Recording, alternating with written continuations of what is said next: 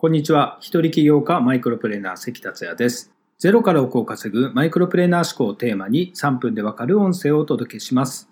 いつも聞いてくださりありがとうございます。今日もニコタマで収録しております。さて今回のテーマは頭の中をスッキリさせる究極の2つの方法です。あなたは頭の中がモヤモヤすることはないでしょうか？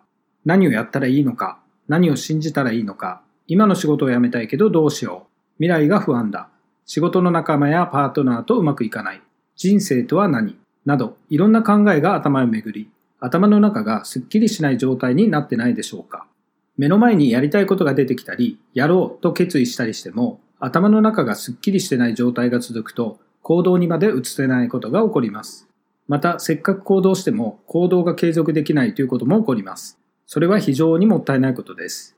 そうならないために今回お伝えする方法を使って頭の中をスッキリさせることをお勧めします。頭の中がスッキリするとシンプルに考えられるようになり行動も起こしやすくなります。では頭の中をスッキリさせる方法ですが僕が使う方法は2つです。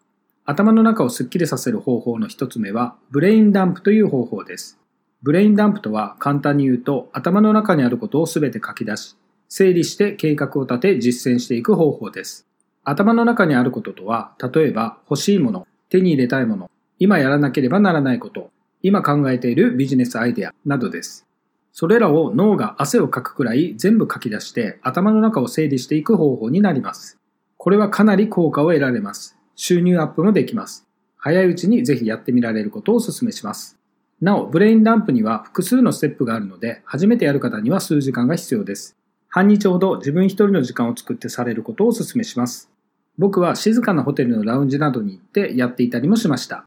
ブレインダンプの具体的な手順や必要なものなどは僕のブログにまとめています。リンクはメッセージまたは概要欄に貼ってますのでそちらからご覧ください。では頭の中をスッキリさせる方法のもう一つの方法は自分でコントロールできることとできないことを整理する方法です。やり方ですが、まずは頭の中にあることをすべて書き出します。次に自分でコントロールできるものとできないものを区別します。コントロールできるものについては計画を立て実践します。コントロールできないものについては勇気を持って忘れます。コントロールできないものの多くは常に頭の中にあるモヤモヤとした悩みや不安です。これが思考や行動にブレーキをかけているのです。結局自分でコントロールできなければ悩んでも意味がありませんよね。例えば、なぜ A さんはあんなに性格が悪いんだ？などです。冗談みたいな話に聞こえるかもしれませんが、相手がどうにかならないかと考えている人って結構多いんですよね。このような自分でコントロールできないことを忘れることで頭の中がスッキリします。そして行動できるようになるのです。以上、頭の中をスッキリさせる究極の2つの方法、ブレインダンプと自分でコントロールできることとできないことを整理する方法でした。やるときは結構しんどかったりしますが、逆にやらない方がしんどい状態が続くので絶対にやった方がいいです。なお、この2つの方法は一度やって終わりではなく、数ヶ月ごとの定期的にや頭の中がモヤモヤされた時にされることをお勧めします。今回は以上になります。最後まで聞いてくださりありがとうございました。それではまた明日お会いしましょう。